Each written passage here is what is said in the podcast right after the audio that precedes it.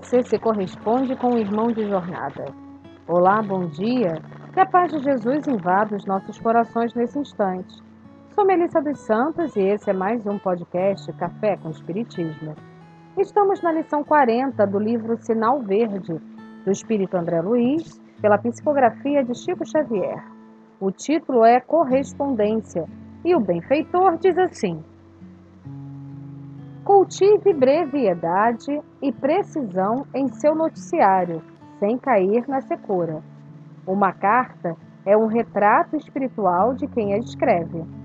Cuidaremos de escrita bem traçada, porquanto não nos será lícito transformar os amigos em decifradores de hieróglifos.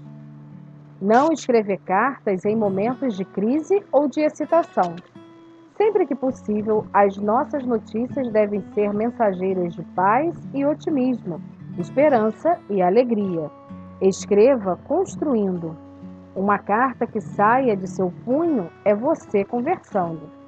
Qualquer assunto pode ser tratado com altura e benevolência. Quando você não possa grafar boas referências em relação a determinada pessoa, vale mais silenciar quanto a ela. Somos responsáveis pelas imagens que criamos na mente dos outros, não apenas através do que falamos, mas igualmente através de tudo aquilo que escrevemos.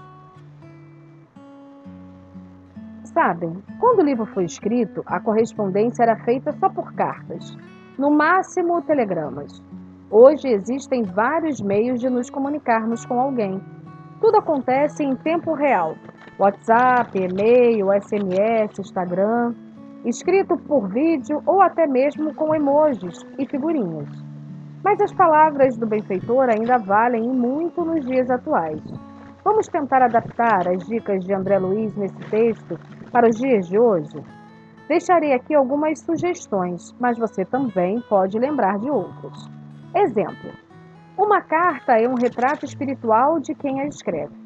Você já parou para pensar que tudo que você posta nas redes sociais ou que escreve nas mídias retrata você mesmo?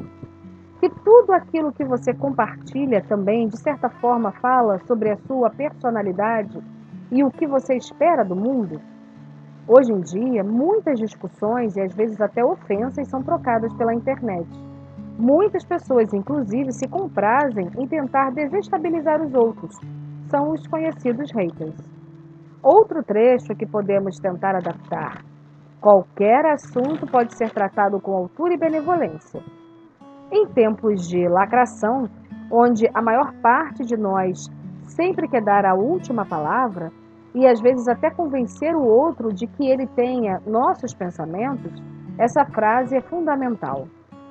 Por mais que não concordemos, é preciso empatia e amor ao lidar com os irmãos que pensam diferente. Até porque há, e não raro, a possibilidade de estarmos errados. E ao ler a mensagem, o post, o recado do nosso irmão de jornada, principalmente quando ele é escrito de forma amorosa e benevolente, educada, podemos ser impactados e até começarmos um processo de mudança de opinião para que o correto se faça, quando é o caso. O mais importante é toda vez que formos escrever, falar, compartilhar, ou até mesmo enviar figurinhas, lembrar do que disse o nosso mentor nesse texto. Somos responsáveis pelas imagens que criamos na mente dos outros, não apenas através do que falarmos, mas igualmente através de tudo aquilo que escrevermos. Que assim possa ser. E até o próximo podcast Café com Espiritismo.